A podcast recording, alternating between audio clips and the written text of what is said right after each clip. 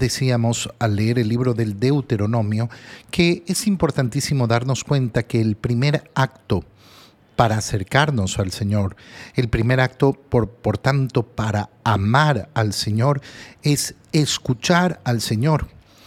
Hoy, leyendo el libro de Jeremías, eh, vemos cómo el Señor lo dice, eh, lo dice con claridad. Esta es la orden que di a mi pueblo, escuchen mi voz, escuchen mi voz. Y entonces yo seré su Dios. Si yo no escucho al Señor, entonces no tengo una relación con Dios. No, no, no será eh, el Dios de Israel ni será mi Dios. ¿Por qué? ¿Porque Dios dejará de ser Dios? No, porque solo aquel que escucha al Señor está mostrando que acepta esa relación con el Señor. Si yo no doy tiempo en mi vida para escuchar a Dios, entonces claramente soy aquel que no acepta tener esa relación con Dios. Esto llevado además a nivel de pueblo.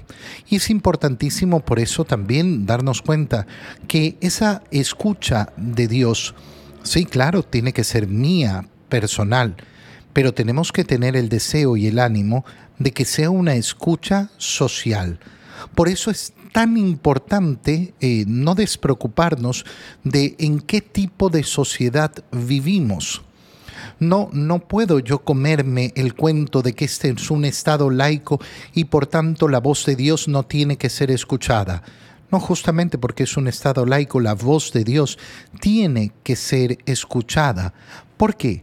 Porque tiene que buscar el bien para todos para todos los habitantes. Y efectivamente, eh, en un país podrá haber la libertad de que cada uno crea lo que le dé la gana, pero no que esa creencia eh, afecte la totalidad de la sociedad eh, y las estructuras lógicamente más básicas que hay en la sociedad. Nosotros vemos cómo hay enemigos de la sociedad que trabajan en la sociedad para destruir la sociedad, para destruir efectivamente al ser humano. Oye, mm, fíjate, por ejemplo, cuando tú escuchas en nuestros días, eh, eh, no, ya el Día del Padre no hay que celebrarlo.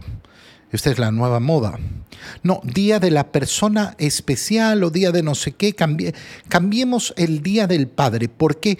Porque la palabra Padre ofende. Ofende a aquel que tiene eh, una familia distinta y no sé qué y no sé cuánto. Oye, lo que hay de fondo, por si no lo has reconocido, es un odio a la palabra Padre. ¿Y por qué? Porque lógicamente tiene relación con Dios. No es nada nuevo no es nada nuevo. Ya la, la, ilustración francesa intentó destruir la paternidad divina a Dios Padre, reemplazándolo con el concepto de madre naturaleza. Por tanto, no es nada, nada, nada, nada nuevo. Pero por supuesto que tenemos que eh, contemplar y ver la profundidad de lo que se quiere hacer. Y eh, una sociedad que ni siquiera quiere reconocer la importancia de la paternidad, lógicamente que va a ser una sociedad autodestructiva, que no escucha la palabra de Dios, que no reconoce a Dios y por tanto no va a tener una relación con Dios. Ustedes serán mi pueblo.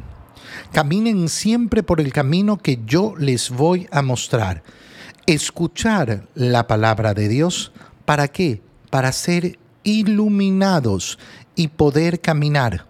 Pero ellos no escucharon, ni prestaron oído, y caminaron según sus ideas. Fíjate en esta expresión tan, tan, tan precisa y tan bonita. Caminaron no según las ideas de Dios, sino según sus propias ideas, según la maldad de su corazón obstinado. Y eso es eh, efectivamente eh, lo que nos sucede a nivel individual y a nivel social cómo efectivamente decido, no, no, no, yo, yo no voy a escuchar la palabra de Dios, voy a caminar según mis ideas, según mis propios criterios. Por eso es que siempre vemos una vuelta al pecado original. El pecado original que consiste en eso, en decir, yo no voy a seguir los mandamientos de Dios porque tengo mi propia opinión, mi propio parecer. No, no voy a seguir los del Señor. Pero resulta que ese parecer viene de un corazón obstinado. Y en vez de darme la cara, me dieron la espalda desde que sus padres salieron del país de Egipto hasta hoy. Yo les envié a mis siervos los profetas un día y otro día.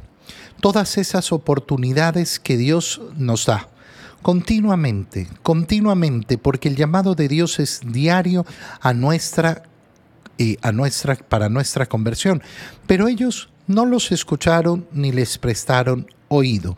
Más bien, endurecieron su cabeza y fueron peores. Y claro, por eso efectivamente vemos como el endurecimiento de, eh, de, la cabeza, es decir, la obstinación, hace que no solo yo no me convierta, sino que me vuelva cada vez peor, más obstinado en mis propias ideas. Le dice al profeta Jeremías el Señor, tú les dirás todas estas palabras, pero no te escucharán. Qué terrible, ¿no? Al profeta ya se le anuncia, mira, tú vas a ir a hablarles, pero no te van a escuchar. Los llamarás, no te responderán. ¿Para qué lo envía entonces? ¿Para qué envía al profeta? Bueno, muchas veces nos podremos sentir nosotros inútiles, inútiles en nuestra misión, inútiles en el sentido de ver, oye, ¿por qué la gente no escucha? Pero no nos tiene que llamar la atención. Ya sabemos qué va a ocurrir.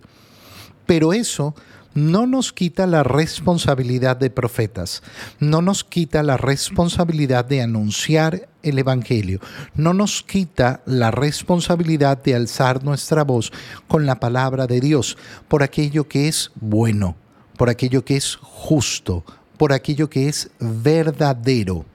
Pero no va a funcionar, no importa.